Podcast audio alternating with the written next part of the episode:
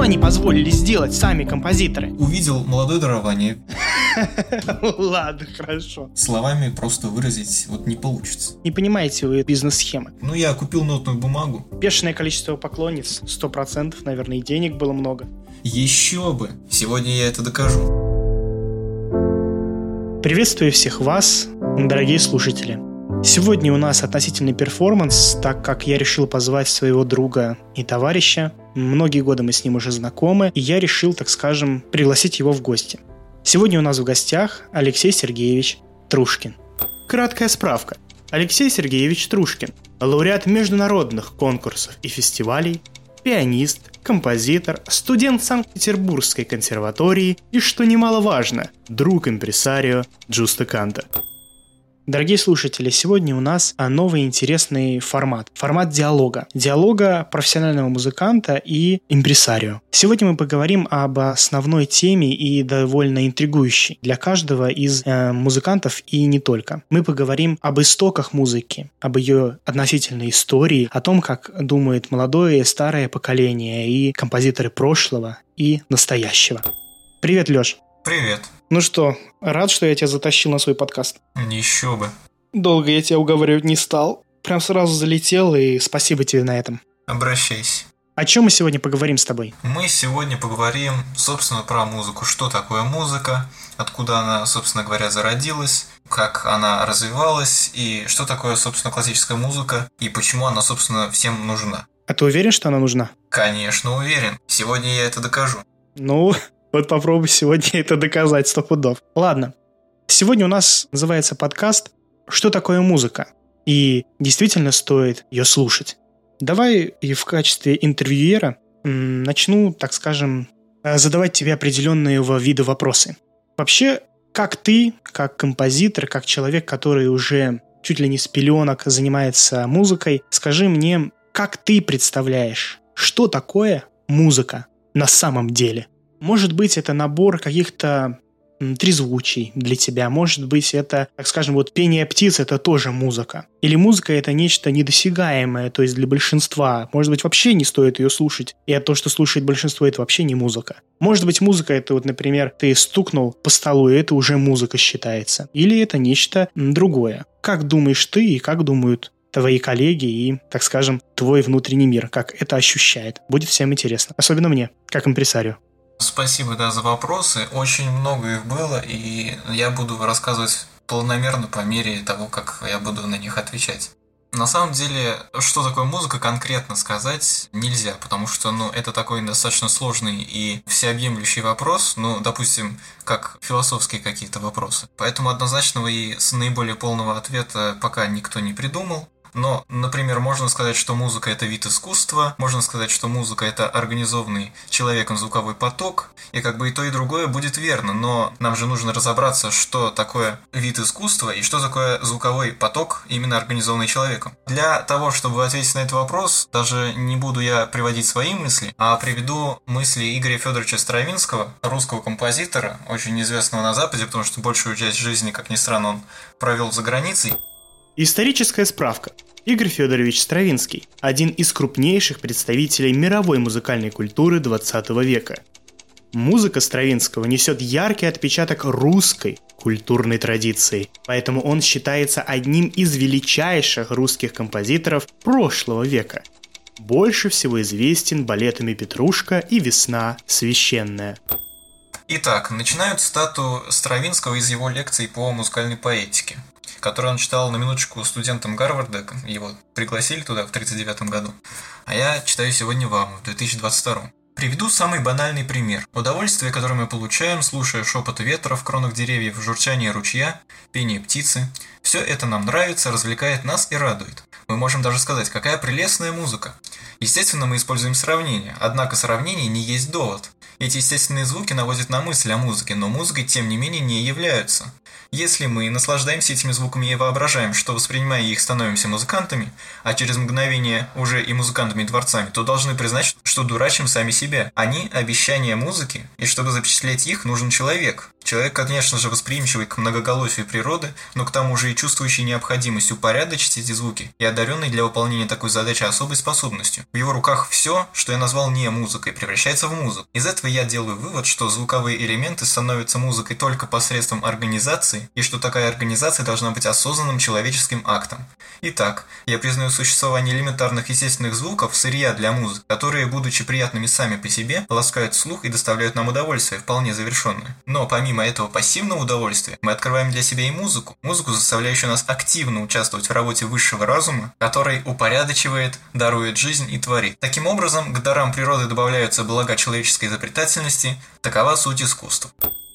Я закончил с цитатом мы подошли к вопросу о том, что же такое искусство в широком смысле слова. Подожди, подожди, подожди. Давай мы сначала определимся с музыкой. Искусство – это более широкое понятие. Вот, и я бы сказал, что в искусство и входит сама музыка. То есть искусство, оно и можно и рисовать, и можно и лепить, и так далее. А вот музыка, что из себя? Стравинский очень относительно это все сказал и, я бы сказал, очень грамотный и всеобъемлющий. То есть он сказал, что нужен человек, как, так скажем, судья относительно в этом плане, который берет и конструирует вокруг себя определенную систему звуков. Вот, он э, слышит не все, да, то есть мы животные определенного типа, которые слышат определенное количество звуков. И мы их, так скажем, выстраиваем в определенную цепочку, и для нас мы можем судить, что хорошо, что плохо. Вот это и хотел сказать Стравинский.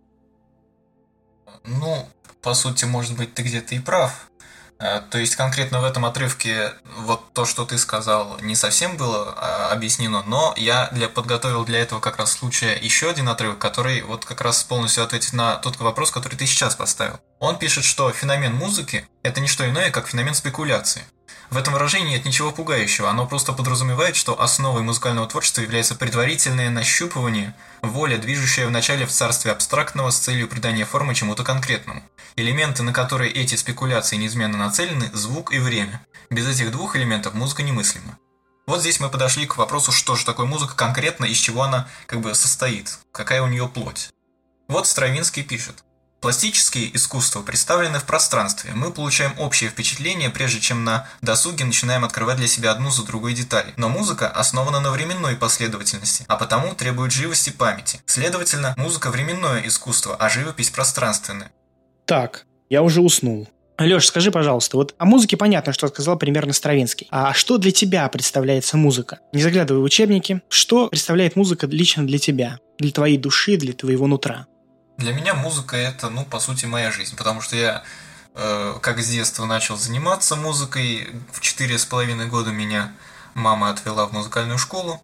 По классу фортепиано я стал заниматься. И как-то оно так пошло. Я сначала занимался в музыкальной школе, потом я поступил в училище, там позанимался 4 года, выпустился с отличием, поступил в консерваторию и продолжаю обучение. Кроме того, я же еще и сам музыку сочиняю, поэтому мне как бы это очень все настолько близко, что я без этого жить просто не могу. Но то, что я сейчас сказал свои впечатления, не проясняет вопроса о том, что для меня музыка. Но это понятно. Для меня музыка – это совершенно уникальное и, если не всеобъемлющее, то ну, практически все объемлющее такое искусство, которое в звуках выражает то, что в большинстве случаев нельзя выразить словами. Хотя, конечно, есть произведения типа опер, в которых э, переплетается и инструментальная музыка, и вокальные строчки, в которых, естественно, заложены слова. Но, тем не менее, музыка выражает в основном то, что словами просто выразить вот не получится.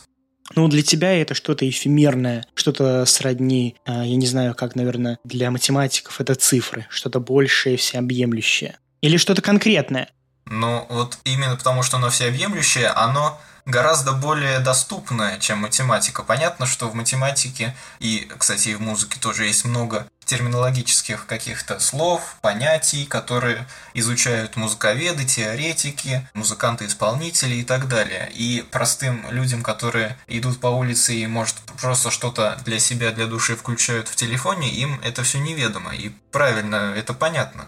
Но, тем не менее, музыка очень доступна, потому что для нее особо не нужна никакая подготовка. Ты можешь просто выбрать любое произведение, скажем, Моцарта, поставить его и наслаждаться им. И, собственно, цель музыки будет выполнена – дарить радость, счастье людям. Это понятно, но это уже, так скажем, следствие музыки. Вот скажу лично от себя. То есть для меня музыка – это что-то конкретное. То есть музыка из себя представляет какой-то набор звуков, вот, который, безусловно, а, приятен мне. Все. Это музыка. То есть остальное песни это уже а, наложенная музыка на текст и так далее. Но лично для меня музыка это вот набор звуков, которые приятны мне лично. Все. Если мне какая-то музыка неприятна, ну она мне неприятна. Мне, например, нравится практически вся музыка, кроме, например, тяжелого, например, рока, который, так скажем, все нутро из меня вытряхивает. А так, скажем, мне нравится, начиная от lo-fi, заканчивая шансоном. А как насчет классики? То есть музыка — это определенные наборы звуков, которые нравятся мне. я уверен, что для большинства это так и есть. То есть это что-то конкретное. Нравится песня, это и есть музыка. Вот и все. Вот в этом и суть. В этом вопросе ты абсолютно прав, потому что всегда у каждого абсолютно человека есть свои предпочтения, в том числе музыкальные. Одному человеку нравится, допустим, классическая музыка, другому нравится джаз, третьему нравится рок, четвертому нравится lo-fi, пятому нравится электронная музыка и так далее, и так далее, и так далее. Причем в каждом из этих направлений музыки человек тоже избирателен. То есть нельзя найти двух человек, которые бы были бы с одинаковыми музыкальными вкусами. Собственно, так и среди классических музыкантов. Кому-то нравится Шуберт и не нравится Шуман, а, допустим, а кому-то очень нравится Шуман и не нравится Шуберт. есть... Вот, но то или иное это считается музыкой для большинства. То есть музыка это определенный набор звуков, который радует нас сейчас. И неважно, радовать может и что-то тяжелое, если мы отходим рок, или что-то легкое на фоне типа lo-fi. Ну и, разумеется, классическая музыка, которую мы включаем на ночь, чтобы расслабиться. Замечательно. Мы примерно определили, что такое музыка. Вот для каждого это свое, как ни крути как и всегда, это вечный вопрос Вселенной, почему же мы не имеем четкой аксиомы. Давай поговорим о нечто глобальном и, наверное, более всех интересующем. Как появилась вообще музыка? Я вот тоже вот всегда задавался вопросом. Нас всегда говорят то, что история человечества у нас идет от каменного века, я уверен, что и тогда человек ощущал эти прекрасные звуки и пытался их как-то издать, даже и спародировать. Всегда вот тоже интересно, отличаемся ли мы как-то вот по восприятию с животными от этого плана. Человек всегда пытался спародировать даже звуки. Вообще, а, любой музыкальный инструмент – это тоже как-то пародия на это. Недаром же у нас до сих пор есть и горловое пение, или и как-то а, люди пытаются спародировать птиц определенных, правильно? И таким образом у нас выстраивается самый серьезный вопрос как появилась сама музыка. Потому что уверен, что есть четкое различие между определенными звуками, которые были, когда, например, птица издала, да, и когда это превратилось в музыку. Хочу услышать твое экспертное мнение. Вот как мы недавно уже читали у Стравинского, он пишет, что природные звуки – это не музыка, это просто природные звуки, которые, может быть, нам приятны, но для того, чтобы именно сказать, что вот музыка, нужен человек, который обработал информацию, систематизировал и с усилием собственной воли ее как-то преобразовал. Вот мы недавно на уроке истории зарубежной музыки изучали теории возникновения музыки. Их очень много, и все они, конечно, имеют свои доказательства, имеют свои опровержения. Вот, например, есть теория, что музыка появилась как ритм из танца, то есть сначала появился танец, а потом уже на основе него появился ритм, а на основе ритма музыка, потому что основа музыки, как мы знаем, звук и время, а временем располагает ритм. Вторая теория, что на основе какой-то трудовой или бытовой деятельности древних людей, когда они совершали, например, какие-то обряды или, допустим, какие-то сельскохозяйственные работы, они для удобства своего пели какие-то песни и как бы это постепенно потом перешло. Третья теория это что музыка пришла из речи, то есть сначала появился речь, слово, а потом из слова появилась музыка. Но и самая такая, знаете, не терпящая никакой критики теория, это теория естественного отбора, ну как бы под Дарвину, что для того, чтобы выжить, люди как бы придумали музыку. Но это такое самое ненадежное. Ну, у Дарвина вообще интересные взгляды на мир. Есть, конечно, определенные закономерности, которые изучаются многими учеными. Например, действительно можно, например, посмотреть на современные племена, которые живут в первобытно-общинном строе, и ученые записывали их напевы, их музыку, то есть как они поют, как у них все это связано. Кстати, отличительная черта древних народов, древних людей, что у них все было связано. Музыка, танец, какие-то там, может, жесты, мимика, все это было едино из, изначально использовалось для того, чтобы как бы для обрядов, для каких-то обычаев. То есть это все было в каком-то одном... Обряды, наверное. Или ты о древних народах типа 15 века, 14 или до нашей эры? Нет, это про первобытно-общинный строй. То есть изначально люди пели какие-то как бы песни, и пляски исполняли во время каких-то обрядов. Позже появились какие-то первые музыкальные инструменты типа барабанов, еще чуть позже типа флейт, потом уже где-то в эпоху Древнего Египта появились лиры, арфы и так далее. Но самое важное э, в музыке, я считаю, разделить на такие как бы на степень важности музыки и степень отношения к музыке в разные времена, потому что их было три. Вот Владимир Мартынов, композитор современный, московский, он пишет в своей книге, что что в древнем мире бытие определялось как космос, и поэтому музыка вся направлена была на как бы корреляцию с космосом, поэтому она однотипная, она просто формульная, такая повторяющаяся. Ну вот как, например, взять русские народные песни, они очень красивые, очень протяжные. Ну, у любого народа есть такие песни свои, у каждого народа. Полностью согласен, да. И они на протяжении времени, ну, буквально не меняются. Они как бы в одном таком котелке своем варятся, и, ну, это хорошо, как бы они сохраняются, и мы можем их послушать. Ну, конечно, сохраняют свою идентичность. Но, тем не менее, отношение к миру было такое, поэтому музыка, ну, как бы не развивалась. Второе отношение к музыке появилось в христианскую эпоху, то есть когда начали служить на службах, естественно, нужен был хор. А в хоре сначала пели одноголосно, потом постепенно, очень, знаете так, сначала появилось удвоение в октаву, затем в квинту, уже, то есть получается, мы разделили хор на три голоса, хотя это самые простейшие такие многоголосные структуры. Это все было в средние века, если что. И принцип той музыки, которая в церкви, это принцип варьирования, то есть есть есть так называемое осмогласие, в котором 8 гласов, и они каждую неделю сменяются. Дело в том, что как бы есть там определенный мотив, но он с течением текста, с изменением текста и сам меняется, поэтому нет такого структурно-формульного изложения музыки, но и как бы нет такого самобытного, что ли, чего-то нового, супер, то есть такого радикального. И вот как раз мы подошли к тому, что такое радикальное, что такое композитор, фигура композитора, и что мы подразумеваем под какими-то композиторами новаторство. Это зародилось где-то в новое время, то есть в 16-17 веках. Вот это взгляд на мир, что это история, бытие это история, и человек призван что-то менять в истории, что-то приносить новое. И тогда появилась фигура композитора, появились, появилось такое мнение, что композитор должен сделать что-то новое. Он не должен повторяться, он должен быть новатором. И, собственно, наверное, кто-то специально старался сделать, кто-то нет, но во всяком случае мы сейчас помним про Баха, про Бетховена, про Стравинского того же, да, мы помним почему. Потому что они были в свое время новаторами, они перевернули некоторые представления о музыке и толкнули развитие музыки вперед. То есть в этом плане мы рассматриваем до сих пор. Можно сказать, что они даже создали индустрию музыки, которую мы понимаем в ее, так скажем, исконном подсознательном моменте наши родители, бабушки, прабабушки, отцы, мамы и понимают музыку вот как раз благодаря тем личностям, которые ты перечислил, которые систематизировали музыку и подали нам ее такую, какая она есть. Ну, вот по сути, да. То есть 400 лет последних э, у нас взгляд на историю такой, что мы ищем чего-то такого уникального, интересного, необычного, то, что будет как бы новаторским, Поэтому в истории остаются те, кто действительно что-то сделал стоящее и интересное. Но, естественно, это не без гениальности авторов, поэтому-то история их и отбирает. Да, и не без того, кто продвигал это.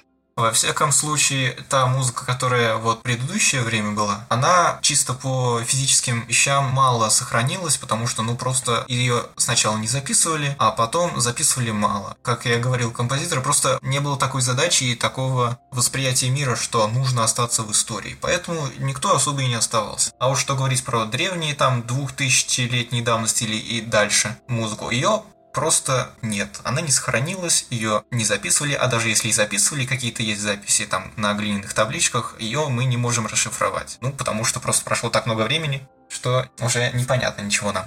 Ну, разумеется, да.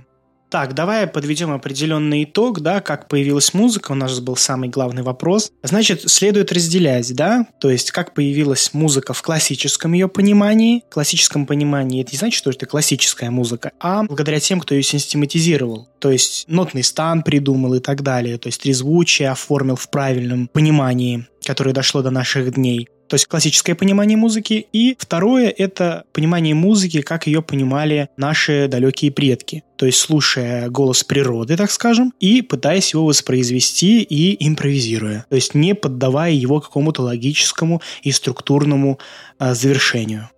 Я считаю, что так и было как она появилась. Благодаря нашим предкам, а, которые занимались собирательством определенных звуков. А потом появились более крутые деятели, которые взяли и структурировали это. И, так скажем, благодаря им мы понимаем, что есть определенных семь нот, и благодаря которым мы можем ощущать те потрясающие композиции. И благодаря этим семи нотам мы можем слышать бесконечное множество музыкальных сочинений.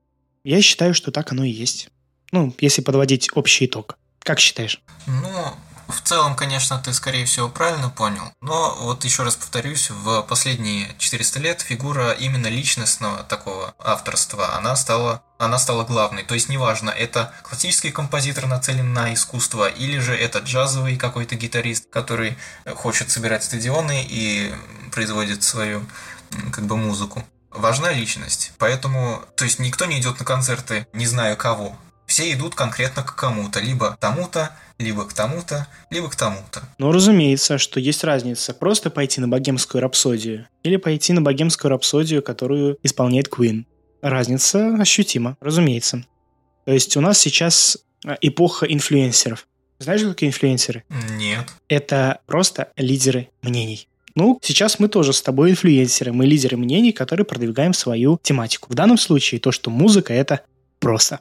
Так, мы затронули даже такой вопрос, как развивалась музыка, ты так мимолетом о том, как появилась, и сразу перешел о, о том, как она развивалась. И, в принципе, мы... Ну, как развивалась, мы, конечно, мало еще достаточно поговорили, но если чуть-чуть, если вкратце затронуть всю историю музыки, то Сначала было одноголосное, как я, помнится, говорил вскользь, э, пение, потому что человеческий голос – это первый инструмент, который в природе существует. Потом люди стали делать искусственные инструменты, которые бы подражали звукам природы э, и что-то стали на них исполнять. То есть долгое время было одноголосное принятое пение или игра на лире, на флейте – это все одноголосные инструменты. И воспринималась музыка как что-то такое текучее. Позже, где-то вот в средние века, наверное, в веке 13 2013-2014 поменялось представление, и новая музыка тогда, для, для того времени новая музыка, она называлась Arts Nova, новый стиль в переводе. Так вот, появилось новое представление о музыке, появилась тональность. То есть раньше была монодия, так называемая, то есть с центром в одной ноте. Моно – это один, а тональность – это упор на три устойчивые ступени, первая, третья и пятая. И есть функциональная, э, мне так нравится это слово, функциональная логика. То есть есть один аккорд, есть другой аккорд, которые взаимосвязаны между собой определенной э, гармонической связью. То есть появилась гармония. То есть не просто одноголосное что-то, а именно несколько нот в одно время звучащих, которые к тому же представляют собой что-то зависящее от предыдущего и от будущего аккорда. И это держалось достаточно долго. Это сломалось только в конце 19-го, начале 20 веков. Появились импрессионисты, они сломали вот эту систему кадансов. У них так называемый термин в музыке эмансипация диссонанса, но я не буду вас забивать этой информацией. Да, чтобы мы не заснули. В общем, утратила свою способность, э, точнее, свое значение разрешения из неустойчивого звука в устойчивое, поэтому стали распоряжаться неустойчивыми звуками так свободно, что это опять открыло какие-то новые горизонты в музыке, тот же Стравинский. Но и не только он. Это был и Шонберг, это был и Барток, это ну, у нас в Советском Союзе были Прокофьев, Шостакович и так далее, и так далее, и так далее. Кстати, появилось в 20 веке так много направлений, что их, если перечислять, я не знаю, сколько еще времени надо. Ну, судя по тому, как развивается музыка, я думаю, это только начало. Какое бешеное количество направлений у нас появилось. И под направления, еще те направления, которые, под направления, которые стали новыми направлениями, еще сами имеют поднаправления. И это, конечно, потрясающе. Точно. Но еще, кстати, я думаю на 99%, что ты говоришь про джаз, рок, хип-хоп, блюз, кантри, регги, фанк, э, поп-музыку и так далее. И это все понятно. И, кстати, мы поговорим и о том, как это все появилось. Но в других подкастах. Более детально и четко. Да. Но важно различать музыку, созданную ради искусства, то есть Стравинский и Бах и Орландо Ласса, допустим, да, в эпоху Возрождения, творили ради музыки, ради искусства. А, например, если мы возьмем группу Queen, то, конечно, у них некоторые песни очень замечательные, они останутся в истории, но прежде всего они были нацелены на сцену, потому что, собственно, рок-группа это и есть все то, что нацелено на, на массы. сценические выступления и на славу, в первую очередь. На шоу. Что уж говорить просто. На шоу. На создание так скажем, привлечение бешеного внимания и аудитории, ну и впоследствии денежных гонораров, что уж говорить. Да, и все те направления, которые вот я недавно назвал, это направления так называемой массовой культуры. Кстати, массовая культура зародилась не в 20 веке, а гораздо раньше. Еще Вагнер, когда приехал в Париж, он ругался на то, что, что творится вообще в ему современном мире. Просто пишут музыку на заказ, не вкладывая ничего такого интересного, а просто за деньги. То есть его это как бы, ну, досаждало очень сильно. Леш, Леш, подожди. Ты вот сейчас идешь комом, ты сейчас говоришь, как появилось массовое музыкальное искусство. Значит, давай мы должны закончить с предыдущим разделом, подвести маленький итог и пойти дальше. Как развивалась музыка, какой мы сделаем итог? Как она развилась-то до конца? А, итог можно сделать такой. Музыка развивается и продолжает развиваться, и она будет развиваться всегда. Потому что музыка, как и любое искусство, это живой организм, он меняется вместе с миром, вместе с людьми, и еще неизвестно, сколько нам предстоит музыкальных открытий в любой области, будь то академическая музыка, будь то какие-то массовые вещи и так далее неважно. Ну, музыка действительно, это живой организм, и мы постоянно, даже мы с тобой, пытаемся внести что-то новое. Ну и так скажем, что греха таить остаться в истории. Для чего нам этот подкаст? Мы пишем его для потомков. Давай о чем-нибудь еще поговорим. Вот, например, как появилось массовое музыкальное искусство. Э, Леш, скажи, пожалуйста, вот а ты все-таки амбассадор, раскроем такую тайну, не массового искусства. Насколько я знаю, что ты за то, чтобы остаться лучше в веках, а при том пожертвовав, так скажем, популярностью в нынешнем, в нынешнем поколении, если это нужно, но остаться в веках, как Бетховен, Бах, Вивальди и Чайковский. Это так? Ну, конечно, конкретно себе я такой цели не ставлю, то есть прям, чтобы я хочу остаться в веках. Но практика показывает, что те композиторы, которые творили исключительно, ну, точнее, в первую очередь ради искусства, ради музыки, ради людей, а не ради прибыли, они остаются в веках, потому что они нацелены на что-то такое серьезное, а не на пустое. Собственно, оно не пустое всегда ценится. А как ты думаешь, почему так? Может быть, народ так вот чувствует, так скажем, подсознанием, что это пишется для денег, а это пишется, так скажем, для истории. Хотя, по факту, как мне кажется, что остается в веках то, что именно поистине нравится людям, а не то, что, так скажем, было пропиарено. Ну, это правда, потому что, например, Вивальди жил более 400 лет назад, а его концерты скрипичные вот времена года, да, их знают все. Хотя до 20 века, как ни странно, он был забыт практически полностью, его практически никто и не знал. И его откопали э, где-то, ну, откопали, конечно, фигуральное выражение. И Вивальди буквально в 20 только веке откопали, нашли его, открыли для мира и музыкального, академического, и не только, и стали исполнять, и его теперь все знают знают, все знают времена года. И то же самое, кстати, примерно было с Бахом. Очень долгое время о нем буквально никто не знал, кроме Моцарта и Бетховена, причем они узнали о нем тоже в конце жизни, как ни странно, хотя сыновья Бах были очень популярными в свое время. Но Мендельсон и Шуман случайно обнаружили в какой-то заброшенной библиотеке ноты страстей по Матфею Баха, то есть это такой титанический труд. Кстати, на самом деле не в заброшенной библиотеке, а просто сын Баха передал его партитуру страстей по Матфею бабушке Мендельсон. Так что поэтому неудивительно, почему Мендельсон нашел эти ноты. Они потом собрали оркестр, собрали хор, исполнили это произведение, и все сказали, ничего себе, какая глубина, и стали Баха всего находить, искать, выпускать, издавать, и в конце 19 века уже было полное собрание сочинений Баха, хотя, кстати, до сих пор находят что-то новое, и ходят такие шутки, что как бы он выходит из гроба и дописывает что-то. Да не переживай, многие даже не знали, кто такие Бах с Бетховеном. Так вот, хочу сказать, что великое искусство, оно всегда остается в веках. И будь то музыка, будь то живопись, будь то театр, кино и так далее, неважно. Все, что делается, допустим, в настоящий момент ради привлечения широкой аудитории и ради денег, естественно, мы можем это понять, потому что много людей ходит на концерты к каким-то известным медийным личностям, на эстраду. То же самое, кстати, было и в 19 веке. Я назову такую фамилию, как Джакомо Мейербер. Это был оперный композитор, который был дико популярен в свое время. Ему завидовал Вагнер. У него были оперы в первом смысле, наверное, этого слова шоу. То есть это именно он придумал шоу. Сценическое действие, нацеленное на казушность, на собрание широкой публики, к нему действительно ходили. И он самое даже... главное, собрание с этой аудиторией большой прибыли. Что же греха таить. Да, большой прибыли. За это ему большое спасибо. Как импресарио говорю ему, слава боже, что ты это придумал. Но это, конечно, да, это не отнять, но и к нему все ходили, естественно. Он даже, по-моему, в одну из опер пушки вставил прямо на сцену. То есть, представляете, да, для того времени это было... Да, но когда он умер, и сразу его все забыли почему-то. А Вагнер входит сейчас в десятку самых известных композиторов в мире. То есть чувствуете, где кто шел на искусство, а где кто, значит, нацелен был только на прибыль. Что, собственно, это и сейчас есть, но сейчас это как бы очень сильно видно. А тогда вот можно назвать Мейербера, можно назвать Гасса и Телемана во времена Баха. Дикий маркетолог своего времени которых сейчас, я думаю, наши слушатели даже не знают, кто это такие. Даже никто не знает. Конечно, конечно. Если уж Бах с Бетховеном говорят, что это одинаковый человек, то что уж говорить про такого персонажа, которого ты назвал. Да. Но я могу сказать, что были и иные, так скажем, случаи, да? То есть мы можем привести пример Листа, например, да?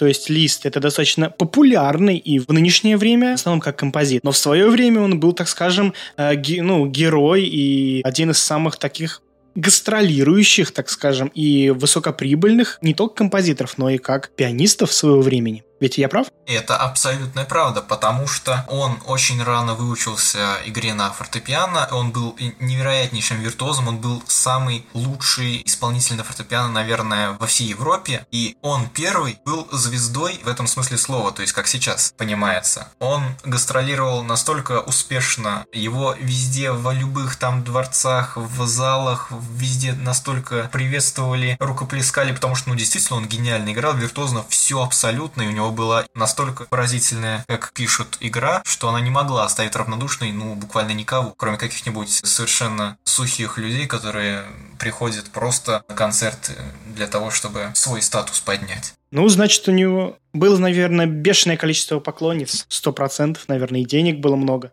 Еще бы! У него было настолько много разных поклонниц, что есть даже такая история, что вот, допустим, он допивал стакан с водой и уходил. И какие-нибудь ярые поклонницы, они брали этот стакан и оставшуюся капельку из этого стакана выливали себе в кулончик, этот кулончик вешали на шею и еще за ним таскались по всей Европе на его гастроли. То есть настолько он был популярен. И действительно он заслужил это, потому что... Ну, не завидую, Леш, ему. Не завидую. На твоей улице тоже будет праздник, поверь мне. Ну, спасибо за пожелание. Мы еще, как говорится, твои костюмы будем продавать на аукционе лет через 300. И рояли, за которыми ты играл. Но как композитор Лист, конечно, тоже себя проявил очень всесторонне. И, кстати, он проявил себя и как дирижер, и как общественный деятель, и как педагог. В общем, он ставил целую вообще эпоху эпоху в истории романтизма, романтической музыки, и до сих пор он популярен. Он входит в, по-моему, 15 самых известных композиторов в мире. То есть, действительно, его трудно недооценить ни по композиторским, ни по исполнительским, тем более качествам. Ну и, так скажем, чтобы наши зрители не подумали, что был только один известный ныне и известный в свое время композитор и музыкант, это неправда. Их было много, но мы еще, наверное, затронем еще одного известного в свое время и ныне композитора, относительно шоумена, ну и, конечно, потрясающего композитора, это Николо Поганини.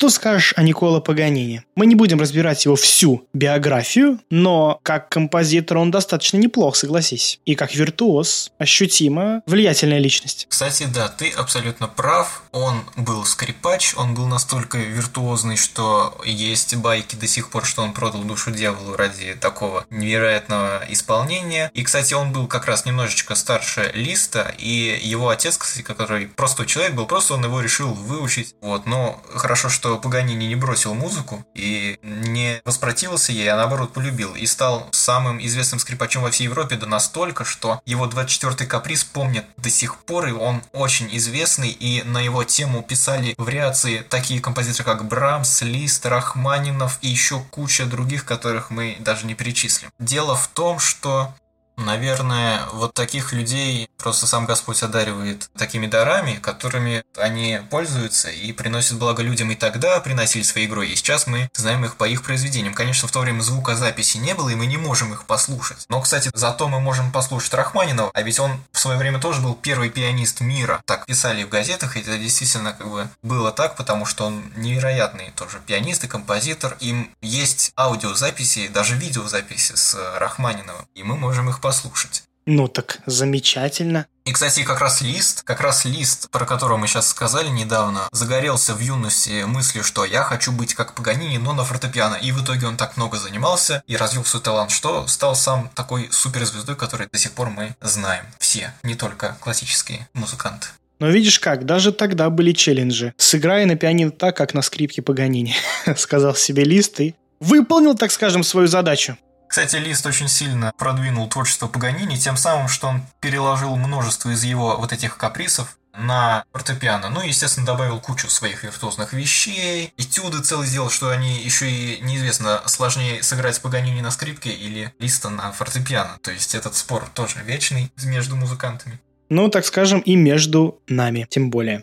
Ладно, мы сегодня, конечно, с тобой потрясающе поговорили. Можно бесконечно с тобой говорить о музыке. Я надеюсь, что ты составишь нам такую возможность с нашими слушателями. И давай все-таки подведем итог этого мини-раздела и все-таки подведем итог насчет того, кто становится популярным, да, то есть массовой культуре. Все-таки нужно сказать должное, мы тут не рассмотрели Листа и Паганини и Рахманинова с точки зрения их биографии. А я уверен, что эти личности были достаточно, ну, наглыми людьми то есть и которые могли пробивать свое детище. Возможно, у них были хорошие импресарио и продюсеры, если говорить нашим нынешним популярным языком, которые продвигали их творчество, и они смогли не только прославиться в веках как гениальные композиторы, но и как гениальные э, по своей деятельности люди в их поколении. Как считаешь? Ну еще бы. Конечно, для того, чтобы продвинуть что-то хорошее, чтобы осталось в веках, нужен талант. Но чтобы был кто продвигать, нужен, чтобы был кто продвигать, соответственно. Поэтому,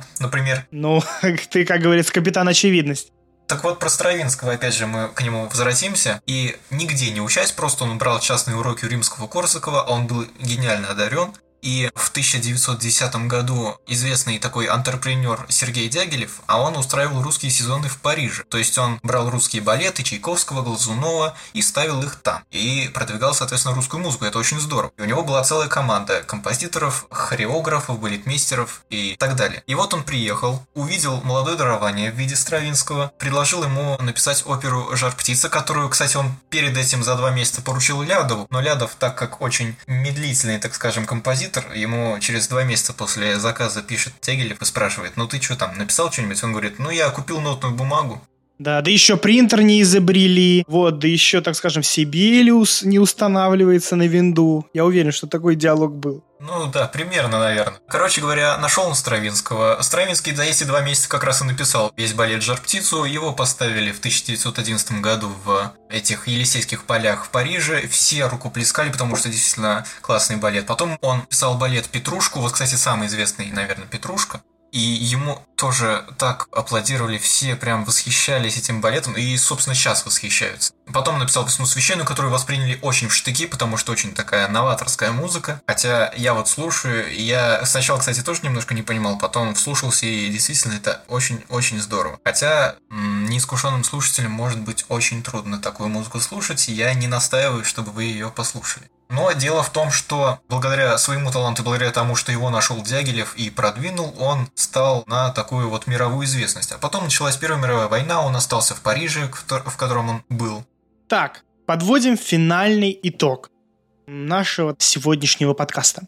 Мы с тобой сегодня поговорили о музыке. Значит, примерно мы поняли с тобой, что музыка – это набор звуков, который нравится людям. И который человек должен упорядочить, чтобы это именовалось музыкой. В дальнейшем, в классическом ее понимании. Но если человек просто, например, услышит какой-то интересный мотив, да, то неважно даже у природе, или он, например, по дощечке постукал, это ему нравится. И потом он взял, открыл Ableton программу для написания музыки и, так скажем, записал барабанную установку. Но, так скажем, начал он это с палочкой. Ну да, то есть пока он еще, пока он слушал барабан и стучал по дощечке и слушал птичек, это еще не музыка, а пока он, когда он зашел в Ableton и начал писать бит, это музыка, потому что это творческий акт человека с конкретными задачами, с конкретной волей и с конкретным результатом. Вот. Как появилась музыка, мы тоже рассмотрели сегодня в этом подкасте.